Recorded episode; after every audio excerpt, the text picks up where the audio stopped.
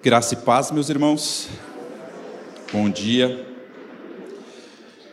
É, como, como é bom quando a, a nossa comunidade ela está tão firmada na palavra que até os cânticos declaram isso. É muito bom.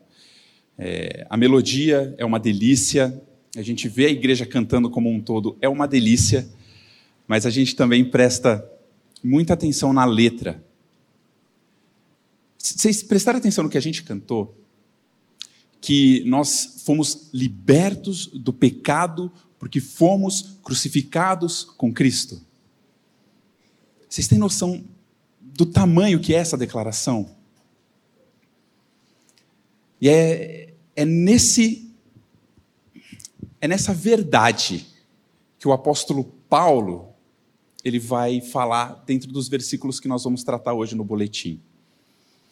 A gente tem estudado o livro de Romanos e as últimas pregações, na verdade, a última pregação sobre Romanos foi de, do capítulo 6, do versículo 1 até o versículo 11, que fala justamente do centro dessa obra, dessa nossa união com Cristo. E como nós cantamos aqui, nós morremos com Ele para recebermos nova vida. Vida nele, uma vida em que Ele habita em nós. É muito importante isso, meus irmãos. Isso não pode sair da nossa mente quando a gente estiver estudando os próximos versículos. Paulo, ele até esse capítulo 6, ele só tratou de doutrina. Primeiro ele falou da nossa depravação total, de como ninguém consegue chegar a Deus pelas suas obras, pelos seus méritos. Não tem o que você faça. Não existe quantidade de obra suficiente que a gente possa fazer que vai nos alcançar o favor de Deus. E na sequência ele fala que a nossa salvação é pela graça, mediante a fé em Cristo Jesus. É a única forma que a gente pode ser salvo. Então, ele fala dessa suficiência de Cristo. Ele fala como, tanto no Antigo Testamento quanto no Novo Testamento, foi graça. Nunca foi lei. A lei nunca foi apresentada para que a gente fosse salvo por ela. E ele entra então nessa doutrina tão preciosa, que é a nossa doutrina da, da santificação. Se a justificação ela é um ato que nos salva, é o que Cristo fez e nós somos salvos por esse ato. A santificação é um processo na nossa vida que ocorre após a justificação. Que fique claro. A santificação não é para ímpio, é para cristão. É para quem foi alcançado por Cristo, é para aquele que morreu com Cristo e para aquele que ressuscitou juntamente com ele. Então é nesse ponto que Paulo nos traz a vida prática cristã. E Paulo, para tratar da vida prática cristã, ele vai fazer algo que talvez soe estranho aos nossos ouvidos, que é usar imperativos. É falar o cristão deve fazer isso. Isso para nós é, não, pera, eu estou na graça. Como que o cristão deve? Como que funciona isso? O dever do cristão. Como que o cristão vai se oferecer a Deus? Não é ele que nos alcança primeiro? Como que isso funciona? Pela graça do Senhor, se ele assim permitir, é esse assunto que nós vamos tratar hoje. Então, o texto base do boletim é o versículo 13 do capítulo 6, mas eu gostaria de ler com vocês do 12 ao 14. São esses três versículos que nós vamos, com a graça do Senhor, ver essa manhã. Romanos 6, do versículo 12 até o 14. A palavra de Deus diz assim: Portanto, não permitam que o pecado reine em seu corpo mortal, fazendo com que vocês obedeçam às suas paixões. Também não ofereçam os membros do corpo ao pecado como instrumentos de injustiça, mas, como pessoas que passaram da morte para a vida, ofereçam a si mesmos a Deus e ofereçam os seus membros a Deus como instrumentos de justiça. Porque o pecado não terá domínio sobre vocês, pois vocês não estão debaixo da lei, e sim da graça. Pai, quanta informação, quanta graça Quanta salvação, quanta libertação em apenas três versículos.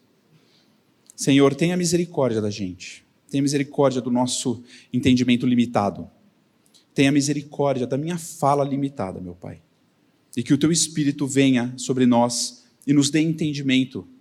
Dê entendimento àqueles que foram salvos, meu Pai, dê entendimento àqueles que não foram. Pai, que o Teu nome, acima de tudo, seja glorificado, que a Tua igreja seja edificada e que os ímpios, Pai, aqueles que não te conhecem, que eles sejam levados a Ti nesse momento. E é no nome do Senhor Jesus que a gente ora. Amém. Começando no boletim, meus irmãos. Qual a condição do homem perdido? O que pode fazer aquele que não conheceu a Deus? Que condição o ímpio tem de obedecer às leis e às ordenanças de nosso Senhor? Nenhuma. Falar para uma pessoa que não teve a experiência do novo nascimento em Cristo para seguir a vontade de Deus é como pedir a uma baleia que escale o Everest. Vocês já viram uma baleia encalhada? Ela não chega na Avenida Atlântica. Ela não consegue chegar do outro lado da rua. Essa é a condição. Na verdade, essa não é nem a condição do pecador. O pecador está mais impossibilitado ainda. E é por isso que a gente precisa da justificação. É por isso que esse contexto do começo do capítulo que Paulo traz é muito importante. Porque as palavras imperativas do nosso Senhor, de Paulo, dos apóstolos, quando eles falam para o cristão, tome uma atitude, não é para aqueles que não têm condição. Não são para os ímpios. Nós somos unidos com Ele na morte, como diz Romanos 6, 8 a palavra diz assim: que se já morremos com Ele, cremos que também viveremos com Ele. A nova vida em Cristo é uma vida que Ele nos dá a condição. Mas, Ele nos sustenta. No boletim. Por outro lado, qual a relação do cristão com a palavra, a lei e a vontade de Deus? No início do capítulo 6 de Romanos, vemos que a obra redentora de Cristo aponta para um relacionamento profundo com Ele. Morremos juntamente com Ele para que Ele viva em nós. Eu estou batendo bastante nesse assunto antes de entrar no tema, mas é importante que isso fique claro. Quer ver? Vamos ver Efésios 4, do 22 até o 24, na versão NVI. A palavra diz assim: quanto à antiga maneira de viver, vocês foram ensinados a despir-se do velho homem, que se corrompe por desejos enganosos, a serem renovados no modo de pensar e a revestir-se do novo homem, criado para ser semelhante a Deus em justiça e em santidade provenientes da verdade. Essa é a condição do novo homem. Nós morremos com Ele para vivermos com Ele. Nós fomos feitos nova criatura, semelhante a Ele, em santidade e em justiça. Isso é uma realidade, isso não é para o futuro. Isso não é só quando o nosso corpo for glorificado. Isso é uma realidade hoje. No boletim, meus irmãos, a salvação por meio de Jesus Cristo não é meramente um assentimento intelectual ou um conjunto de regras que alguém deve cumprir. Deus mata o velho homem, troca o seu coração e lhe dá uma nova vida, ele muda os seus desejos e habita nele para que, em Cristo, a nova criatura seja capacitada a andar no caminho apertado descrito em Mateus 7,14. Diante de tão grande mudança, tão grande salvação, o cristão deve ou não cumprir a lei de Deus? Colocando de uma outra forma, o pecado que Deus tanto odiava quando éramos ímpios passa a ser aceitável agora que cremos? De maneira nenhuma. Vamos ler juntos Romanos 6,12. Portanto, não permitam que o pecado reine em seu corpo mortal, fazendo com que vocês obedeçam às suas paixões. Eu citei há pouco Mateus 7,14. Vamos ler o que, que o Senhor Jesus diz. Em Mateus 7,14, Jesus fala que Estreita é a porta e apertado é o caminho que conduz para a vida, e são poucos os que o encontram. O Senhor falou que a porta é estreita, mas o caminho também é apertado. O que, que significa que o caminho é apertado? Ah, muitos passam pela porta, ou seja, muitos são salvos, mas aí, no caminho, alguns vão perdendo a salvação? Não, não é isso. O caminho é apertado, é só existe um caminho.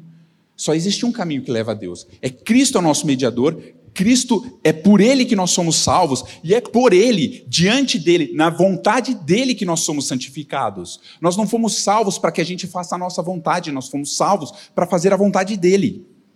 Ele nos tirou do pecado para que a gente não sirva ao pecado, mas não para que a gente sirva a nossa vontade. Na verdade, nós vamos entender que a nossa vontade ela é mudada, mas nós fomos tirados da vontade do pecado para servir à vontade do Senhor. Então, esses três versículos, eles podem ser divididos em três partes. A primeira parte são dois não. Paulo fala: não permita que o pecado reine. Não ofereça o seu corpo.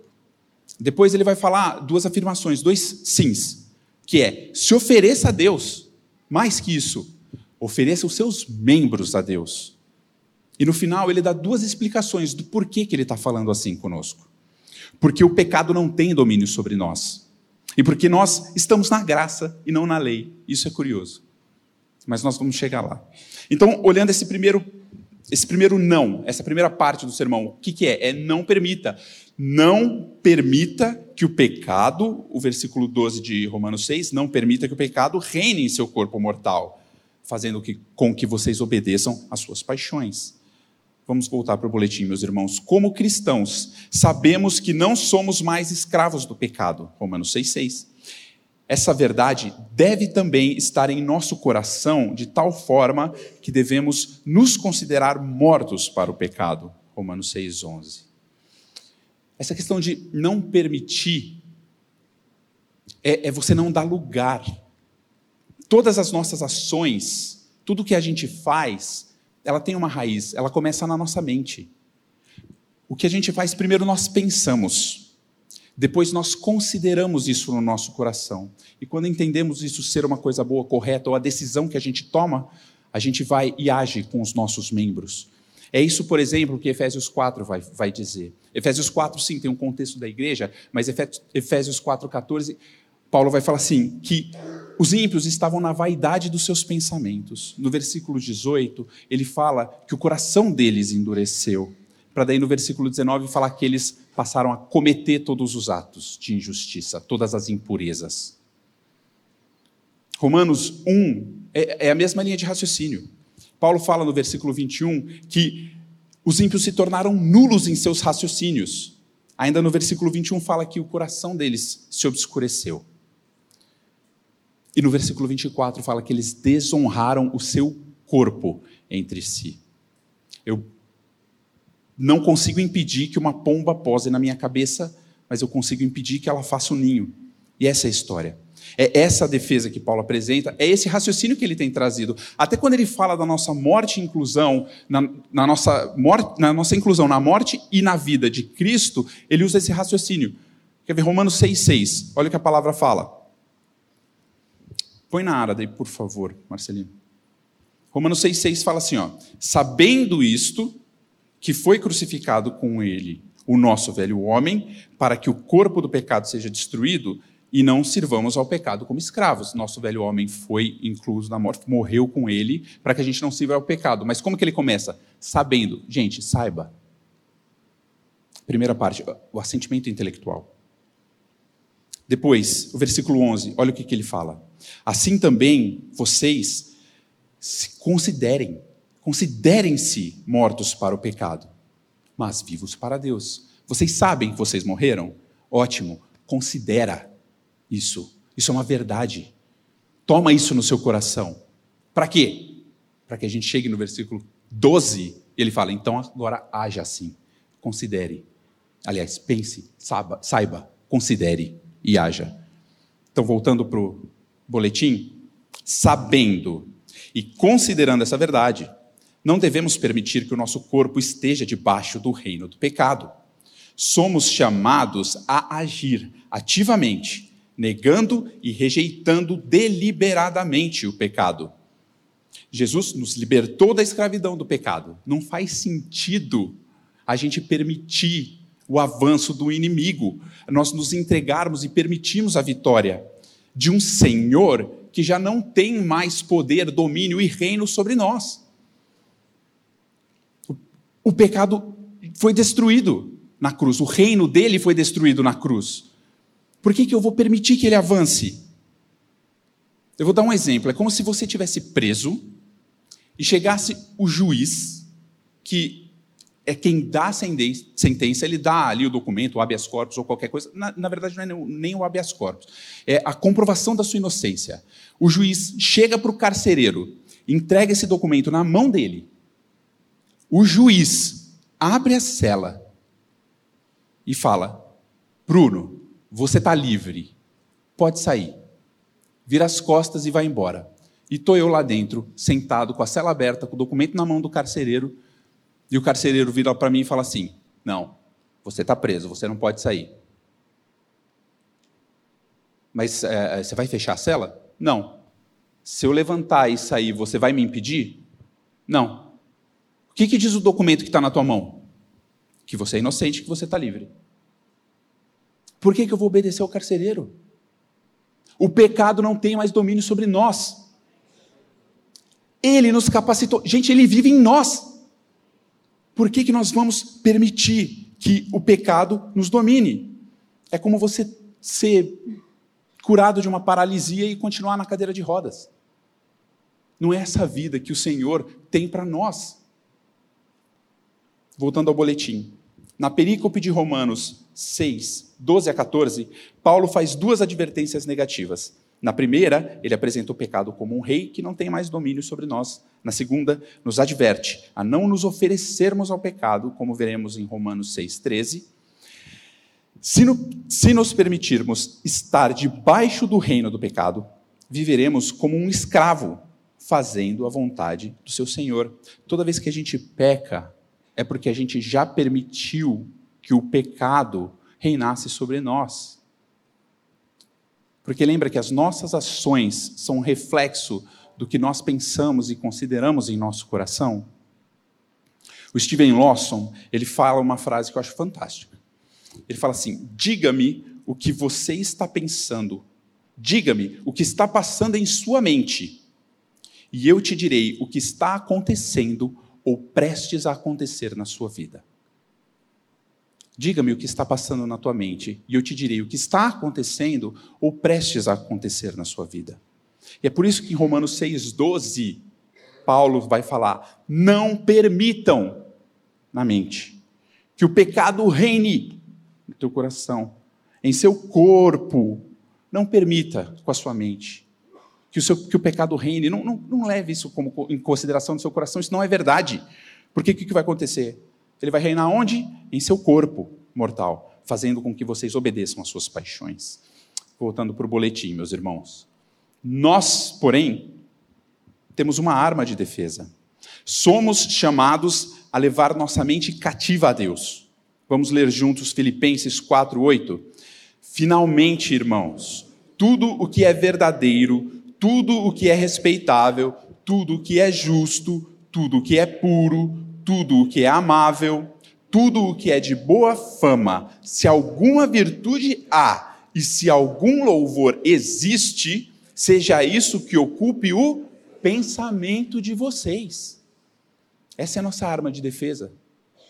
É a palavra. Agora, é impossível é impossível nós mantermos os nossos pensamentos, a nossa mente com essas coisas que a palavra acabou de descrever, se eu estou alimentando a minha mente com todo tipo de maldade e impureza.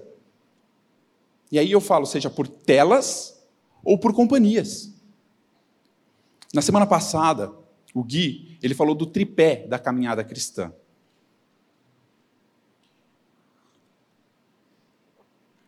Qual era? Ler a palavra, orar e ter comunhão com os irmãos. É meditar na palavra de Deus. É ter comunhão com o Senhor em oração e comunhão com os santos. Assim, nós vamos manter a nossa mente dessa forma. Mas onde nós estamos investindo o nosso tempo? Eu tenho lido a palavra ou eu tenho assistido séries? Eu tenho orado ao Senhor ou eu tenho gasto meu tempo em redes sociais? Eu tenho tido comunhão com os santos ou as companhias que eu ando são aqueles que não têm o menor temor pelo Senhor? Salmo, Salmo 1 nos adverte disso. Voltando para o boletim, devemos entender, meus irmãos, a seriedade da guerra que estamos enfrentando contra o pecado. Nosso inimigo não descansa, ele entende a situação e se aproveita de nossa alienação. O inimigo ruge como um leão buscando apenas uma brecha, o ponto em que nós permitimos que ele entre para reinar em nossos corpos mortais. Vocês têm noção da quantidade de tempo e dinheiro que é investido pelo inimigo nessa guerra,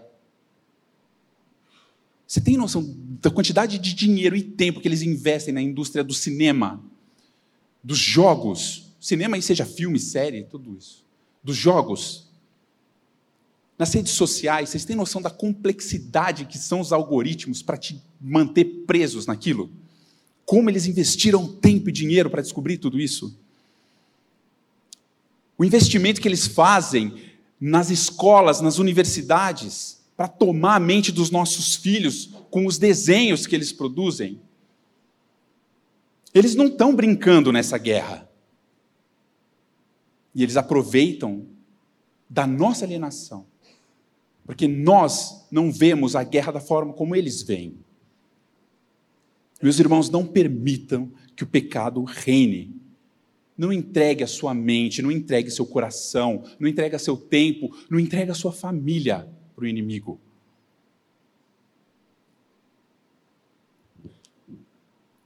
Saibam contra quem nós estamos lutando. Saibam a força dele, saibam a inteligência dele, mas saibam que o nosso Senhor é muito maior. Vamos ler Efésios, um trecho longo, para a gente entender essa luta e as nossas armas. Efésios 6, do 10 ao 18. Quanto ao mais, sejam fortalecidos no Senhor e na força do seu poder, aleluia. Vistam-se com toda a armadura de Deus para poderem ficar firmes contra as ciladas do diabo. Porque a nossa luta não é contra o sangue e a carne, mas contra os principados e as potestades, contra os dominadores deste mundo tenebroso, contra as forças espirituais do mal nas regiões celestiais. Por isso, peguem toda a armadura de Deus, para que vocês possam resistir no dia mal. E, depois de terem vencido tudo, permanecer inabaláveis. Portanto, fiquem firmes, cingindo-se com a verdade e vestindo a couraça da justiça. Tenham os pés calçados com a preparação do evangelho da paz, segurando sempre o escudo da fé, com o qual poderão apagar todos os dardos inflamados do maligno Usem também o capacete da salvação e a espada do Espírito, que é a palavra de Deus. Orem em todo o tempo no Espírito, com todo o tipo de oração e súplica, e para isso vigiem com toda a perseverança e súplica por todos os santos. Amém. Tem cilada do inimigo, ele é forte, sim, mas olha o nosso Senhor. Olha o que Ele dá para nós. Olha o que está à nossa disposição. Portanto, meus irmãos, não permitam que o pecado reine, não se coloque debaixo do reino dele. Segundo, não, é não se ofereçam. Vamos ler no boletim. Uma coisa é não permitirmos que o, que o reinado do pecado, perdão, uma coisa é não permitirmos o reinado do pecado quando baixamos a guarda, quando não nos protegemos. Outra é nos entregarmos a Ele. A segunda instrução negativa de Paulo nos chama a não irmos deliberadamente ao pecado. Somos admoestados a não nos entregarmos voluntariamente ao inimigo. Vamos ler a primeira parte do versículo 13. Também não ofereçam os membros do corpo ao pecado como instrumentos de justiça. Como eu falei, meus irmãos, uma coisa é ser enredado, não estar alerta e cair nas armadilhas do inimigo. Outra, completamente diferente, é se entregar voluntariamente a ele. Ele dá duas advertências. Uma é não permita, a outra é não vá. Quando que isso acontece? Vamos, vamos falar na, na, naquela. Vamos pensar na mente, como nós estávamos falando. Uma coisa é eu ser enganado, outra coisa é eu me enganar, é eu buscar justificativa. Vocês querem um exemplo de quando isso acontece? Já ouviram alguém virar para você e falar assim: o espírito está pronto, mas a carne é fraca? Quem falou isso? Jesus. Então, isso é uma verdade. Mas como que isso é distorcido ao longo do tempo? Ah, o espírito está pronto. Né? Então, meu, eu estou tranquilo. Agora, ah, a carne é fraca, eu vou cair. É, meu irmão, você caiu então, cara. A carne é fraca, né? É verdade, a carne é fraca, isso acontece.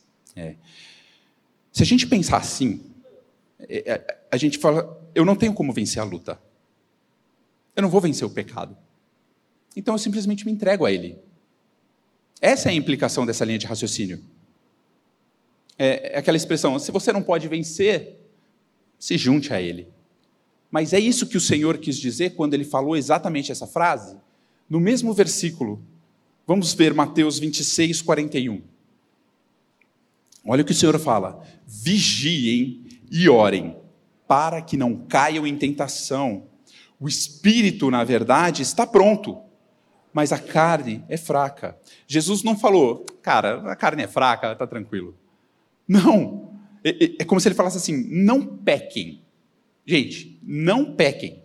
Mas não esqueçam que vocês são fracos. Voltem os olhos para mim, para que vocês consigam efetivamente vencer. É isso que ele está falando. A nossa fraqueza, a, carne ser fraca, não é uma desculpa para nós pecarmos, mas é um sinal de alerta. É como se fosse o, o sinal de incêndio, mandando sair correndo e voltar para Cristo. Corre para Ele, é nele que está o socorro. Voltando para o boletim, em alguns contextos, a palavra instrumentos se refere às armas de guerra. Nesse combate não há neutralidade. Se nossos membros, nossos instrumentos, não estão trabalhando em nossa santificação, necessariamente são as próprias armas que o inimigo usa para nos derrotar. Não tem área cinza, não tem neutralidade. Quem não ajunta, espalha. Imagina você fazer isso com os membros do seu próprio corpo. Como eu faço isso, meus irmãos? Como eu sou carente da graça e da misericórdia de Deus para me voltar o tempo inteiro? Você imagina que você está num ringue MMA. Tá você e vai lutar contra o seu adversário. Sabe que o seu adversário é forte. Você vai lutar contra ele. Em vez de você desferir soco contra ele, você começa a dar soco em você mesmo. É isso que Paulo está falando. Não ofereça os seus instrumentos, as suas armas de guerra ao inimigo. No boletim. Jesus tratou com a maior seriedade a santidade dos cristãos. Vamos ler junto Mateus 5, do 29 ao 30. Se o seu olho direito leva você a tropeçar, arranque-o e jogue-o fora, pois é preferível você perder uma parte do seu corpo do que ter o corpo inteiro lançado no inferno. Se a sua mão direita leva você a tropeçar, corte-a e jogue-a fora, pois é preferível você perder uma parte do, do seu corpo do que o corpo inteiro ir para o inferno. Quem falou isso foi Jesus.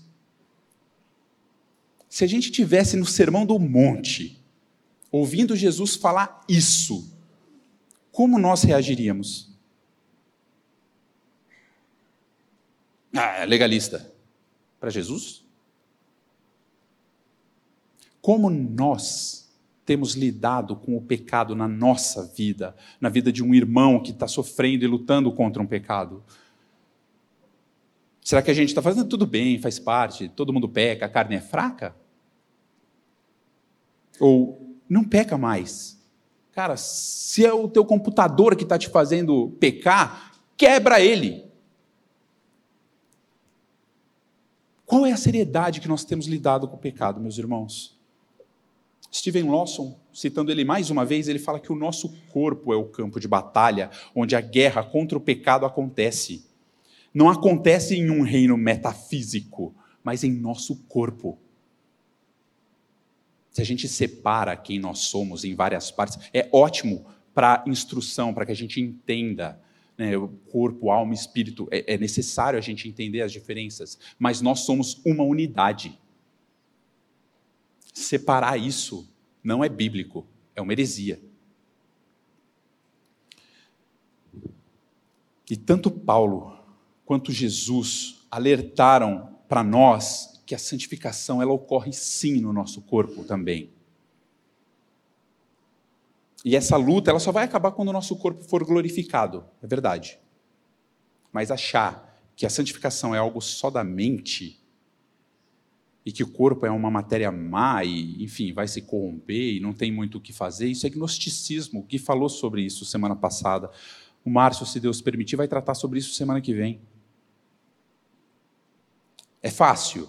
É fácil a santificação? É fácil não permitir? É fácil tropeçar? Aliás, é fácil não tropeçar? Não, não é. Nós vamos tropeçar. Isso acontece.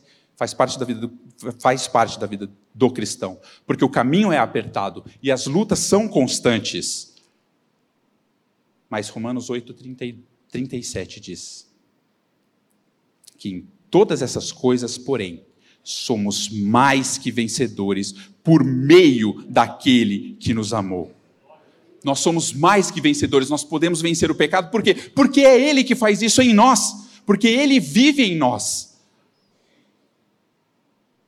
Dizer o contrário é negar quem Cristo é e a obra que Ele fez. Concluindo os nãos, meus irmãos, não permita que o pecado reine e também não ofereça os seus membros como instrumentos do inimigo.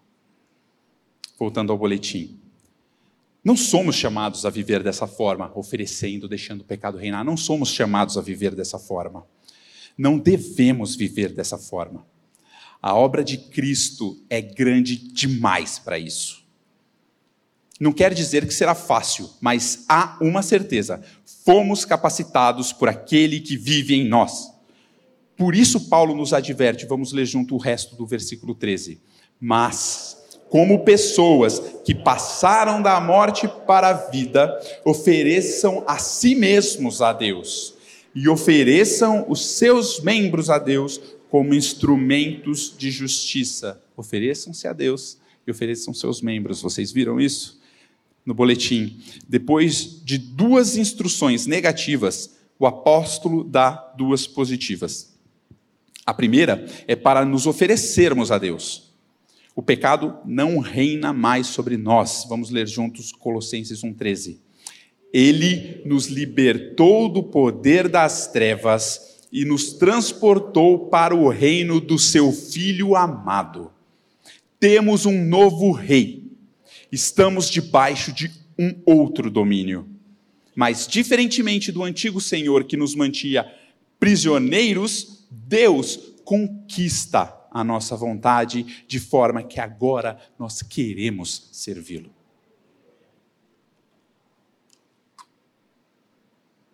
Não é curioso como ele coloca? Se ofereça a Deus e coloca do reino. Nós estamos debaixo de alguém que tem uma vontade. Nós temos que fazer a vontade do nosso rei. Deus é nosso rei. E o que ele fala, se ofereça. É isso, é isso que está no boletim. Ele conquista a nossa vontade. Ele muda o nosso querer. É a vida de Cristo em mim faz eu ter a mesma vontade dele, o mesmo desejo dele. Romanos 6,17. Mas, graças a Deus, que tendo sido escravos do pecado, vocês vieram obedecer de coração a forma de doutrina que, fosse, a que foram entregues. É uma obediência voluntária. Assim como ele fala, não se ofereça, não deixe que o outro reine, é, meu, deixe que Deus reine. Porque esse é o desejo do nosso coração. E aí, se eu sei disso na minha mente, se eu considero isso no meu coração, que eu tenho um novo Senhor, se a vontade dele é a minha, qual que é a consequência disso? É o meu corpo viver para a glória dele. E é por isso que ele fala, no final do, do versículo 13 de Romanos 6, ele fala: ofereçam seus membros a Deus como instrumentos de justiça. Se coloquem debaixo do domínio dele e se ofereçam o corpo. No boletim, meus irmãos, a segunda instrução positiva é para oferecermos nossas armas, os membros ele está falando literalmente de darmos as partes do nosso corpo, sejam as que consideramos nobres ou aquelas a que não damos honra. Cada célula do nosso corpo deve ser oferecida a Deus como instrumento de justiça. Tudo, dos pés à cabeça, é dele. E Paulo vai desenvolver essa doutrina no capítulo 12 de Romanos. Porque aqui ele está falando sobre santificação? Tá. Mas ele ainda está falando da doutrina. Ele ainda está preparando o, o, leitor, o cristão, a gente, do porquê que ele vai falar exatamente o que, que a gente deve ou não deve fazer. Aqui ele está explicando por que, que ele vai falar assim. Mas no capítulo 12, ele nos lembra que nós estamos em guerra. É importante a gente lembrar disso. E guerra, meus irmãos, exige sacrifício. Vamos ler Romanos 12, 1. Portanto, irmãos, pelas misericórdias de Deus, peço que ofereçam o seu corpo como sacrifício vivo, santo e agradável a Deus. Esse é o culto racional de vocês. Sacrifício, a gente não está acostumado com essa linguagem, mas a gente já viu a seriedade com que Paulo e Jesus tratam a nossa santidade. Ah, Bruno, eu luto contra o pecado. Eu ainda luto contra o pecado. Eu, eu, eu caio, isso, isso, acontece. Você está pregando é, é, impecabilidade. Eu não consigo, eu tenho essa luta. A, a luta, ela não é evidência de que você não foi salvo. Ao contrário. Se você luta contra o pecado, é uma evidência de que o Senhor está agindo na sua vida. E é em meio a essa luta, e não fora dela. É em meio à luta do pecado que nós devemos oferecer os nossos, o nosso corpo a Deus, os nossos membros a Deus. É no meio, não é? Ó, quando a sua mente estiver limpa, quando o teu coração estiver limpo, você não tiver mais nenhuma luta no seu intelecto, no seu coração, aí sim você vai conseguir cumprir a vontade do Senhor. Não é assim. Paulo está falando, é um sacrifício que você vai fazer em meio à luta com o pecado. A gente faz isso todos os dias na nossa rotina. Só que para nós é normal, a gente sabe que tem que lutar contra essas coisas. Eu estou cansado. Eu não, eu não quero ir trabalhar. Depois do almoço eu comi, mas me deu um sono. Eu quero dormir, que é uma beleza. Mas o que, que eu faço? Eu levanto e vou trabalhar. Porque eu também quero trabalhar. E eu sei da responsabilidade, da importância que é isso. Ah, eu quero dormir até mais tarde hoje, mas eu tenho que estudar. Então eu levanto e vou estudar. Eu não quero cuidar da casa. Eu quero assistir série. Mas eu levanto e vou cuidar da casa. Eu não quero cuidar dos meus filhos. É mais fácil botar eles para assistir desenho. Mas eu desligo a TV e vou cuidar dos meus filhos. A gente faz isso todos os dias nas nossas vidas. Existem essas duas vontades, existe essa luta interna nossa. Por que com o nosso Senhor a gente é tão leviano, muitas vezes? Ah, a tentação veio. O Senhor deu capacidade para você, Ele te sustenta nisso, Ele vive em você, luta contra a tentação. Ele te sustenta. Nele nós somos mais que vencedores. Não entrega o seu corpo, se ofereça, ofereça os seus membros em sacrifício vivo, santo e agradáveis a Deus. No boletim, meus irmãos, não quer dizer que não sentiremos vontade de pecar.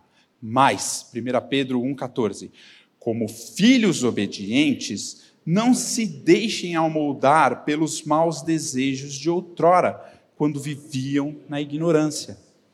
A ideia é não darmos lugar aos desejos pecaminosos. Se damos lugar, é porque eles existem.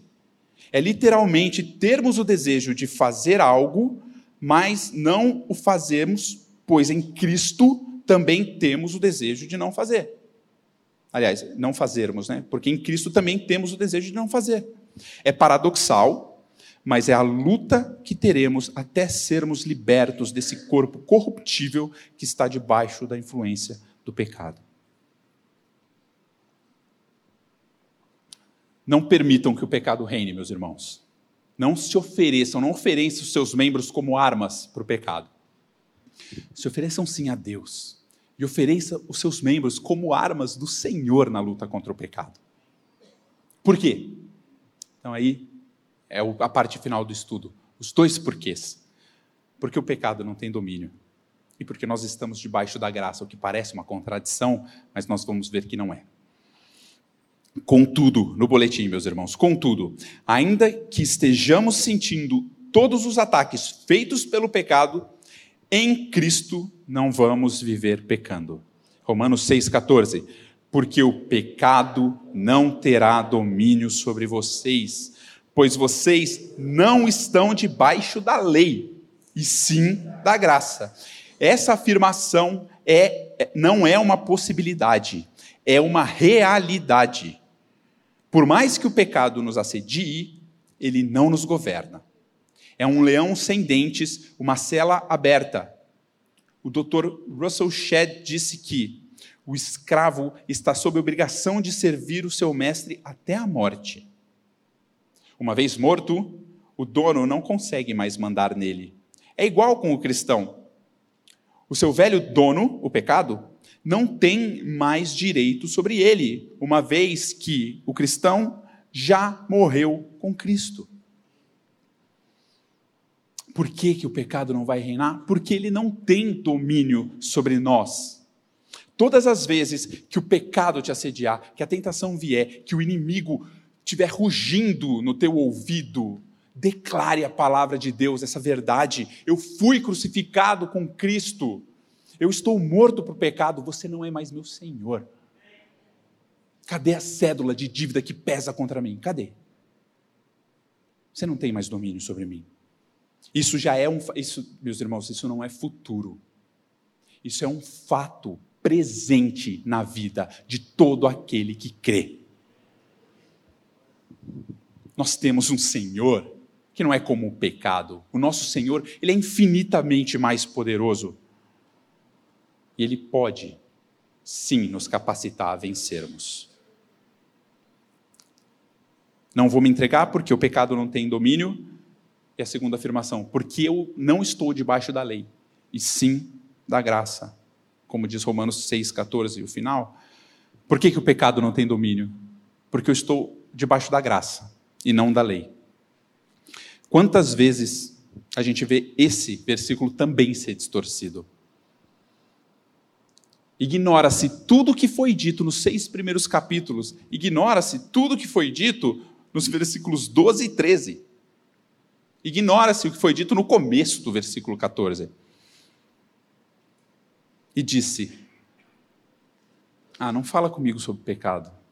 Não, não é para eu virar as. Bruno, cara, eu, eu não estou debaixo da lei. Eu estou debaixo da graça. Essa, nós estamos lendo essa perícope, meus irmãos. É essa a intenção de Paulo quando ele diz que nós não estamos debaixo da lei, mas estamos debaixo da graça? Qual que é a intenção dele? Essa é justamente a explicação do porquê o pecado não vai reinar sobre nós. Essa é a explicação de Paulo do porquê que ele vai dar os imperativos para nós. Parece estranho. Não, o imperativo teria que ser debaixo da lei, debaixo da graça não tem imperativo. Como que você vai falar, você deve, não deve, se eu estou debaixo da graça? Pois é justamente esse o argumento de Paulo. Paulo mostra que aquele que não o conheceu não tem condição. Imperativo, meus irmãos, é para cristão, não é para ímpio. Lembra o exemplo da baleia? Como que você vai exigir uma baleia que escalhe o Everest? Nós nascemos absolutamente condenados, separados de Deus, sem a menor condição de agradar ao nosso Senhor. Não existe quantidade de boas obras suficiente que caibam nesse mundo que vão fazer o Senhor olhar para nós e se agradar. Nós já fomos condenados. O salário do pecado é a morte. A alma que pecar morrerá. Isso já está decretado, isso já é certo. O que, que adianta você chegar para uma pessoa que está morta e falar assim: agora muda o seu comportamento, tá bom? Porque senão Deus não vai se agradar de você, não. Deus já não se agrada de você.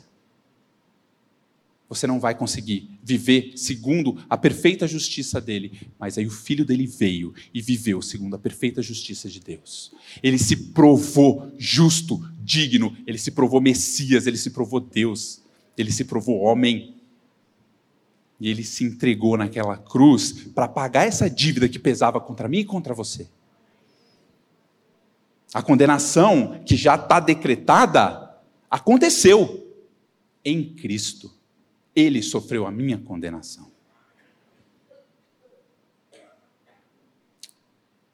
Os meus pecados caíram sobre ele, e pelas suas feridas eu fui sarado. Eu fui sarado para ser liberto do pecado. Eu não fiquei, ele não ficou morto. A morte não pôde conter ele. Depois de três dias, o Pai o ressuscitou, mostrando para o mundo que ele era digno e que foi absolutamente satisfatório e que basta. Então, meus irmãos, quando a gente fala, vira as costas do pecado, Paulo vai dizer todos esses imperativos, é sabendo o que aconteceu.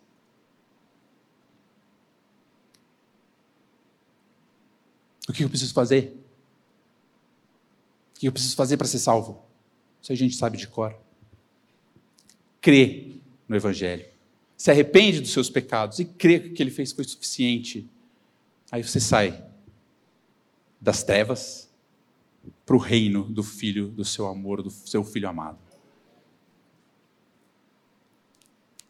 voltando para o boletim, é interessante como o fato de estarmos debaixo da graça ser o que motiva Paulo a usar os imperativos. O apóstolo faz a comparação entre pecado e justiça, para depois fazer a comparação entre lei e graça. Nessa comparação, o pecado não está do mesmo lado da graça, mas da lei. O pecado e a lei estão do lado da morte, assim como a justiça e a graça andam juntas do lado da vida. Aí está ao lado, tá? Mas é, é do lado. Então, pensa assim, duas tabelinhas. De um lado, você tem o pecado e a lei. Isso é o lado da morte. Do outro lado, você tem a graça e a justiça. Isso é o lado da vida. Tem uma correlação entre graça e justiça. Quer ver? Seguindo no boletim. É a mesma ideia que Paulo vem pregando em todo o livro. Vamos ler então Romanos 5, 20 e 21. Mas antes da gente começar a ler, meus irmãos, lembra das palavras pecado e lei de um lado? Tenha elas na mente quando você lê. E a palavra graça e justiça do outro, da vida, tenha em mente quando a gente lê esses dois versículos. A lei veio para que aumentasse a ofensa, mas onde aumentou o pecado, aumentou muito mais ainda a graça, a fim de que, como o pecado reinou pela morte, assim também a graça reinasse pela justiça que conduz à vida eterna por meio de Jesus Cristo, nosso Senhor. O reino da graça é um reino de justiça. Eu não estou debaixo do pecado, mas eu estou debaixo da justiça. É, cada reino tem sua característica. Quem nasce no Brasil é o quê? Brasileiro. Quem nasce de novo em Cristo Jesus e entra no reino da justiça é o quê? É justificado e chamado a ser justo. Não vive mergulhado no pecado. Nos boletim, no boletim, meus irmãos, o reino de Deus é o reino da graça. O reino da graça é o reino da justiça. Hebreus 12, 14. Procurem viver em paz com todos e busquem a santificação, sem a qual ninguém verá o Senhor. A santificação é parte do Evangelho, segundo Stephen Lawson, terceira vez que eu o cito essa, essa manhã. Qualquer pessoa que pregue apenas os indicativos, sem pregar os imperativos, está correndo sério risco de distorcer a palavra de Deus.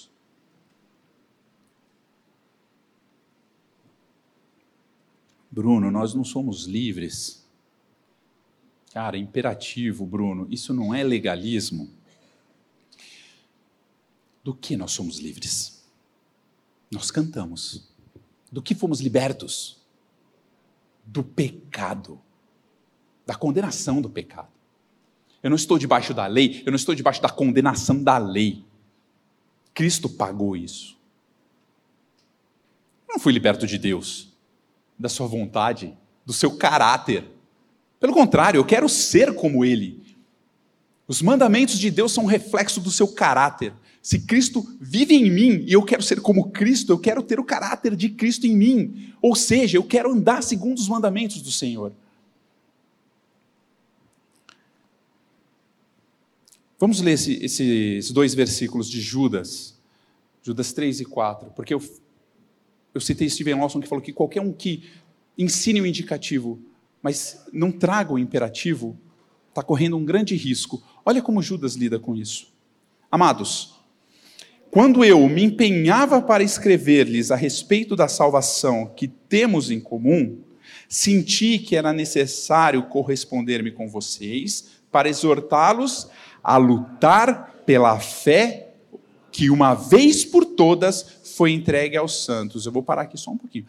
Ele está falando para nós lutarmos pela fé, é a doutrina, é o evangelho. O que foi entregue para nós, uma vez por todas, ele não muda. Versículo 4. Pois certos indivíduos, cuja sentença de condenação foi promulgada há muito tempo, se infiltraram no meio de vocês sem serem notados. São pessoas ímpias que transformam em libertinagem a graça do nosso Deus. E o que, que eles fazem com isso? Negam o nosso único e soberano Senhor Jesus Cristo. Qualquer um que fala que o Evangelho não envolve santificação está pregando um outro Evangelho. É um evangelho de libertinagem, como nós lemos, é um evangelho que nega o nosso único, soberano e Senhor, Jesus Cristo. No boletim, meus irmãos, a sã doutrina pode ser confundida com libertinagem ou legalismo. Em ambos os casos, isso ocorre quando ignoramos o que Cristo fez por nós e como a vida dele em nós nos muda completamente. Nós não estamos debaixo da lei mas tão pouco temos mais o desejo desenfreado de pecar. Ele nos deu nova vida, novos desejos e novos gostos.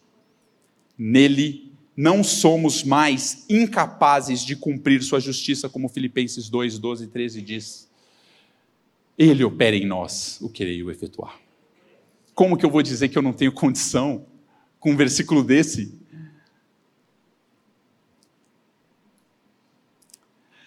Agora, a distorção do evangelho pode pender para legalismo ou libertinagem.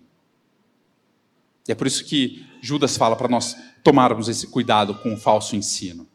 O que, que um legalismo pode fazer? O que, que uma libertinagem pode fazer? O Sproul ele conta que ele foi chamado para fazer a sua primeira ceia num leito de hospital. A mulher tinha câncer. E quando ele foi ministrar a ceia para ela, ela falou assim: Eu não posso tomar, eu preciso confessar uma coisa antes. O Sproul, claro, confessa.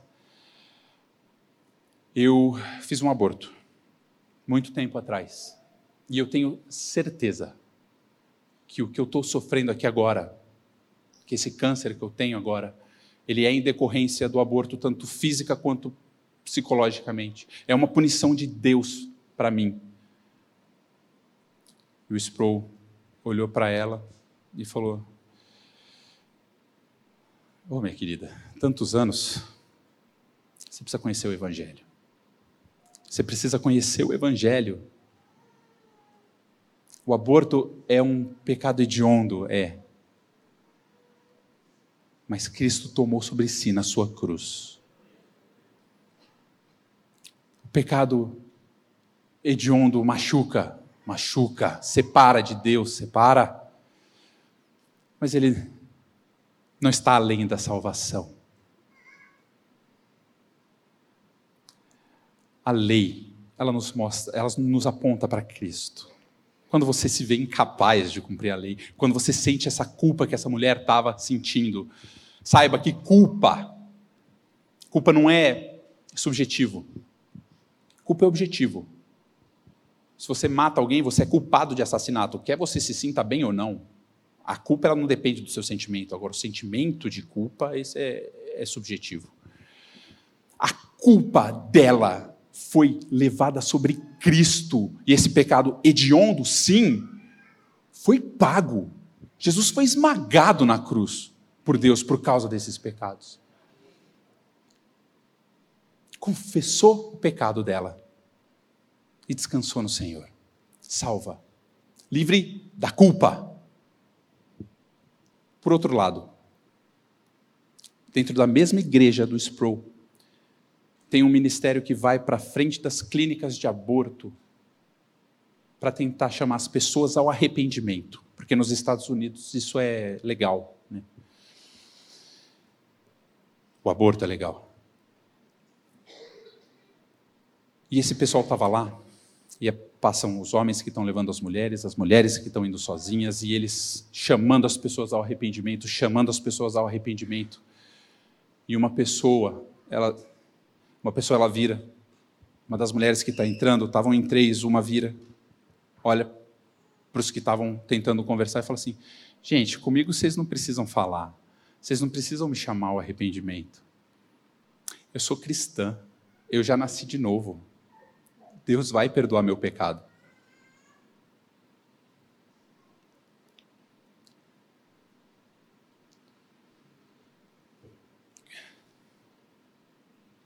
Cometer o assassinato do seu próprio filho já é horrível. Mas somar a isso uma blasfêmia dessa, se apoiando na libertinagem,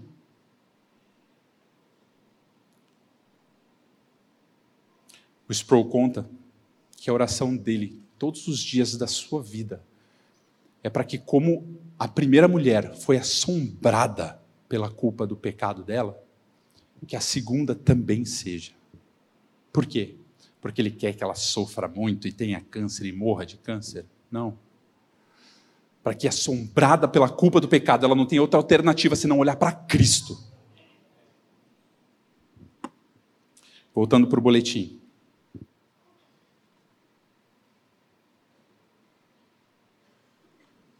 Se não bastasse a abundância com que as Escrituras tratam esse tema, só nesse capítulo Paulo nos indica pelo menos quatro motivos pelos quais ele usa os imperativos para os cristãos. Primeiro, já passamos da morte para a vida.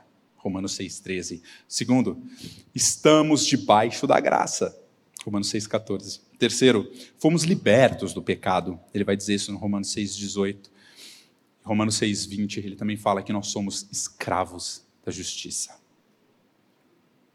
Estamos para sempre, vivo, sempre vivos em Cristo, para que para sempre nós sejamos capacitados por Ele, para que a gente viva na dependência dEle, para que Ele faça a sua obra em nós. E, meus irmãos, a gente deve ser devidamente maduro. Nós, aqui, como igreja, a gente deve ser devidamente maduro para a gente saber que os imperativos que a palavra põe não é para que sejamos salvos, mas por que nós fomos salvos. A gente tem que ser maduro para entender que os imperativos não é para que a gente ganhe mérito diante de Cristo ou ganhe galardão. Os imperativos é por causa dos méritos de Cristo. No boletim, quando pensamos em graça, pode soar estranho aos ouvidos os imperativos, mas o fato é que não somos nossos próprios senhores. Não fomos libertos do pecado para vivermos conforme queremos. Isso, esse versículo é tão batido aqui e está tão evidente nesse versículo, meus irmãos. Vamos ler. Gálatas 2,19a. Porque eu, mediante a própria lei, morri para a lei, a fim de viver para Deus. A boa nova é que não estamos sozinhos nesse caminho. Cristo morreu por nós quando ainda éramos pecadores. Se ele demonstrou esse tão grande amor quando éramos totalmente incapazes de praticar o bem, inimigos, seguramente ele estará nos sustentando em cada passo, agora que em Cristo e pela vida dele fomos capacitados a viver em justiça. Amém. Meus irmãos,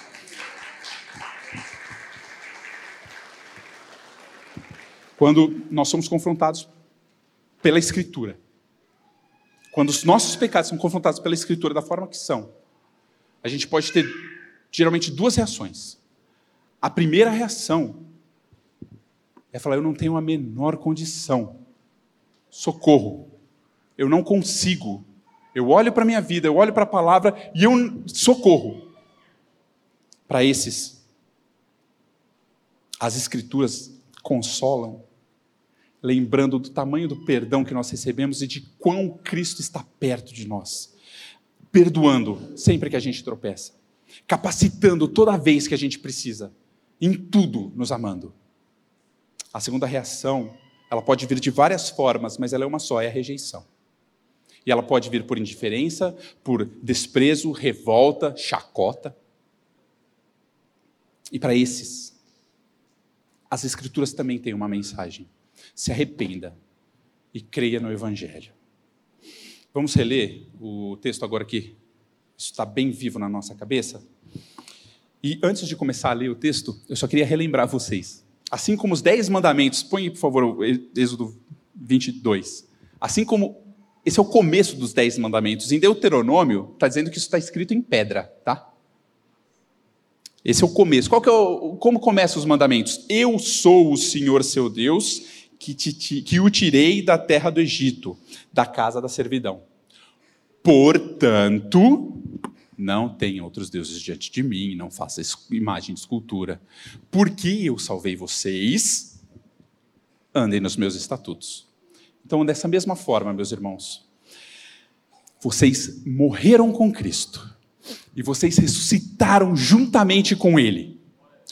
Portanto, não permitam que o pecado reine em seu corpo mortal, fazendo com que vocês obedeçam às suas paixões.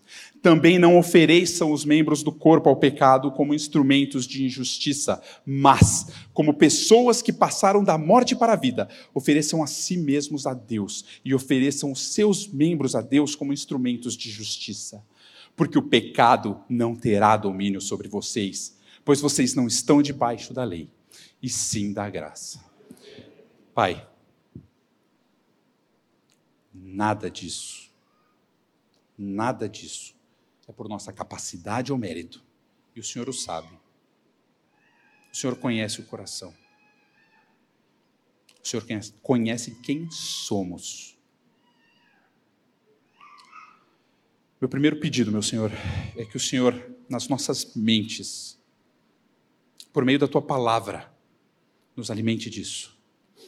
Para que a gente tenha isso muito firme na nossa mente, para que a gente saiba e a gente nunca se esqueça de tudo que foi feito, das tuas leis como são boas, mas de como o Senhor nos salvou.